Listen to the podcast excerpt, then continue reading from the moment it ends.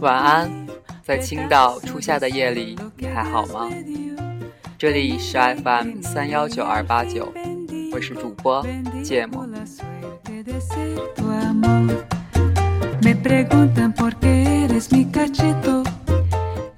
暴雨过后，青岛迎来了二十五度以上的高温，一下子便有了夏天的味道。人们的衣着也都从长袖变成了短袖。此时此刻，你那里的天气是什么样呢？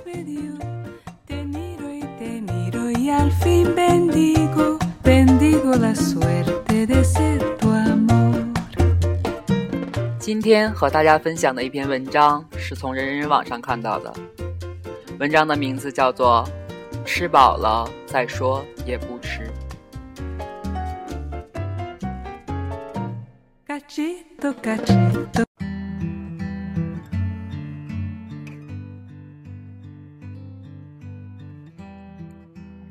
吃饱了再说也不迟。杜杜。高二的时候，高考的加一项加一项目，在爸妈的坚持下，我选了化学。从此开始了每周去上两节额外的化学课的生活。同一年，我缠着我妈给我买了一个飞利浦的小烤箱，订了一本《备胎厨房》。我不会做饭，可是我很爱看。烤箱到家以后的一段时间里，我对于做出一个蛋糕的热情空前高涨。买回来许多做蛋糕的打制，最后终于被我找到了一个最弱智的酸奶芝士蛋糕。选择它的理由是，所有的材料都能在我家对面的超市买到。对于我这种懒人来说，这就是最好的理由。蛋糕做的还行，成品出炉的那一刻，我激动的广发消息给前后左右的伙伴，等着我明天给你们带芝士蛋糕吃。第二天，我拿出了冻得硬邦邦的蛋糕，发现没有办法脱模，幸好母上大人比较机智，给了我一个大号的食品袋，你就这么自己拿着去吧。我把蛋糕小心翼翼装进书包，像是装着自己的少女心。骑着自行车一路风驰电掣，登到学校，终于赶在早读课前拿出来丢人现眼。好吃哎！同桌姑娘果然是好姐妹，非常给面子。上午的第三节课就是那额外的化学课，和其他班的同学。混在一起上，同桌姑娘怂恿我把蛋糕也带上，待会儿饿了能吃。她对我很认真地说，这种理由简直让无人无法抗拒。课间的时候，同桌姑娘对我说：“我饿了。”然后伸手把我课桌里的蛋糕拿了出来，拿出了一把之前准备好的塑料勺子。狠狠地挖了一口。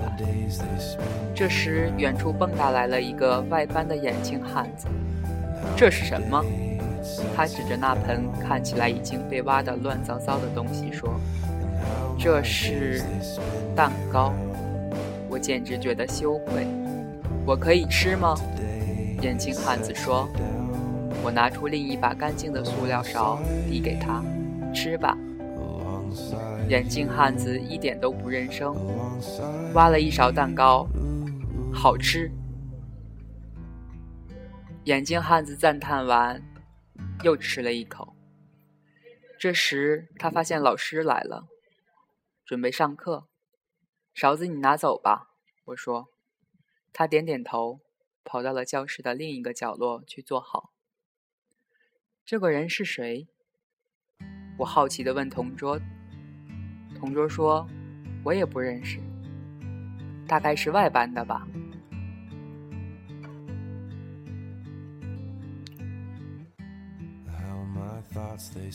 认识眼镜汉子很多年之后，他成了我的男朋友。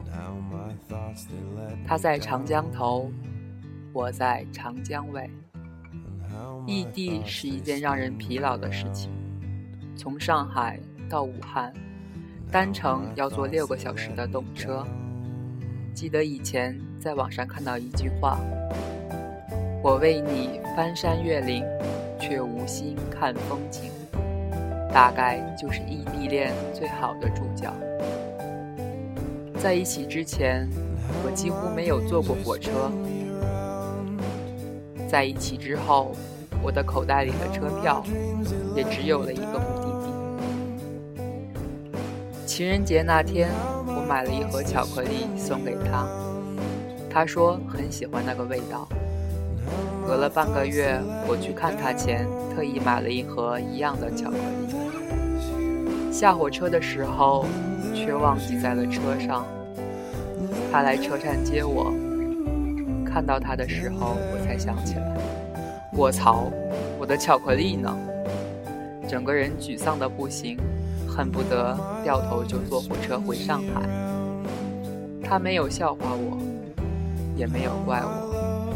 下一次回上海的时候一起去吧。他拿着我去之前提到过的很好吃的鸭脖子，对我说。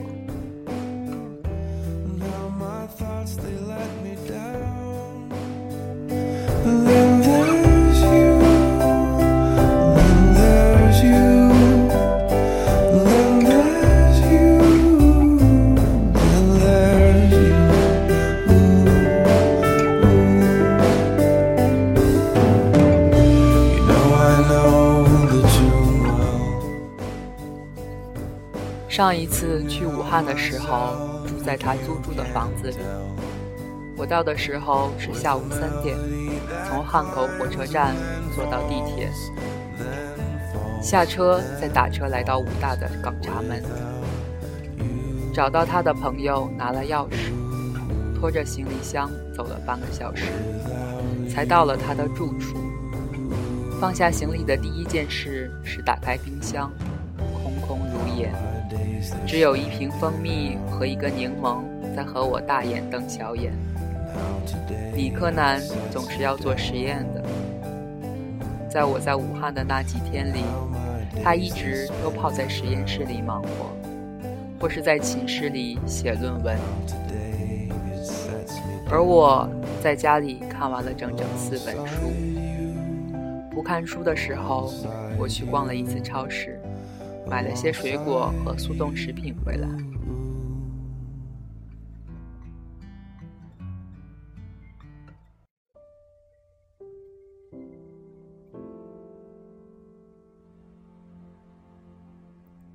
见面的时间其实很短暂，而在一起的时候也总是和食物有关。一天晚上十点，他给我发短信说，刚从实验室出来，肚子饿了。我问他要不要吃汤圆，他说好，还有半个小时就到。租处只有一个很小的奶锅，刚刚够煮一些面条。我烧了一锅子水。看着它煮开，把所有的碗筷又烫了一遍，又煮了一锅水。我似乎第一次掐着每分来煮东西，怕早下锅煮熟了他还没到，再加热会糊；怕晚下锅了他回来的时候吃不上热的。其实他并没有那么些讲究，只是我在牵挂这件事。对于许多人来说，回到家里，饭是热的，听起来是一件多好的事情。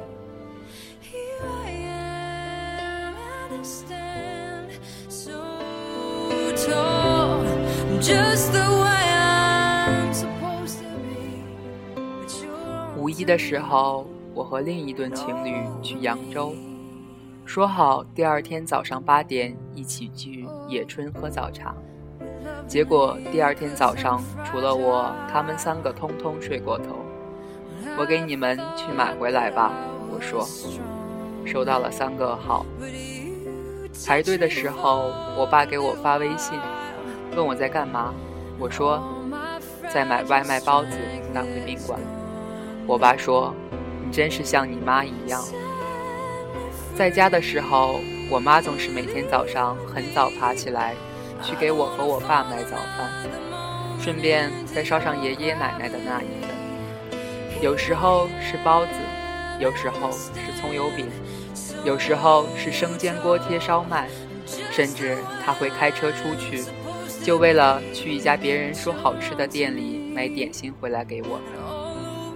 我喜欢听他打开门的时候高兴的大呼小叫：“两个懒鬼起床吃早饭了，来看看我买了什么好吃的回来。”似乎全天下的母亲都是这样，他们不一定擅长做饭，他们只是擅长把爱的味道加到食物里。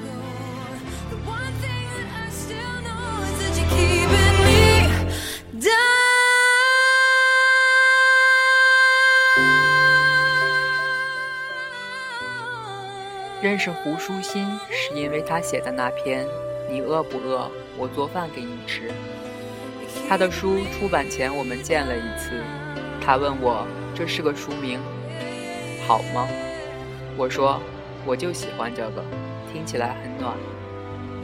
我并不会做饭，虽然我很喜欢吃，我做饭的能力也仅限于蛋炒饭。因此，我觉得他愿意为了一碗扬州炒饭而付出那么多的精力，真是一件伟大的事情。就像我妈，每次在家请朋友，最高兴的就是大家把菜通通吃光。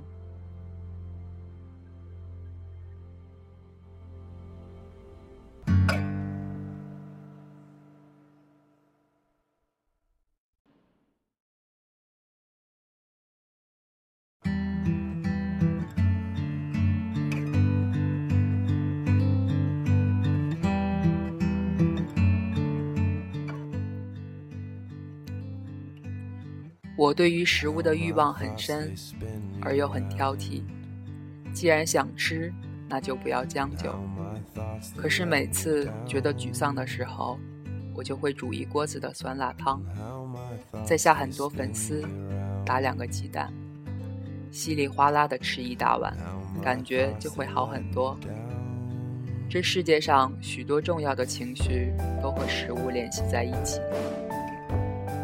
它是人最后的慰藉，毕竟一碗可口的咖喱饭不会抛弃你。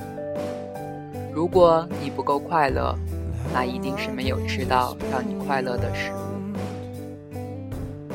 最后一句写最近读到很喜欢的话来做结尾：希望你们没吃饱饭的时候，最固执的人、惬意重要的人，不要理他。先吃，吃完再去找他们算账。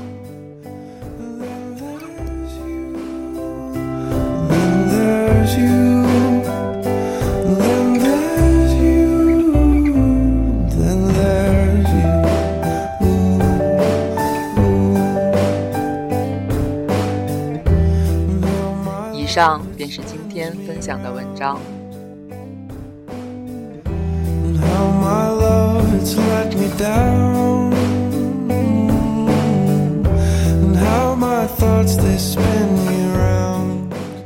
今天的节目到这里就结束了，我们下期再见。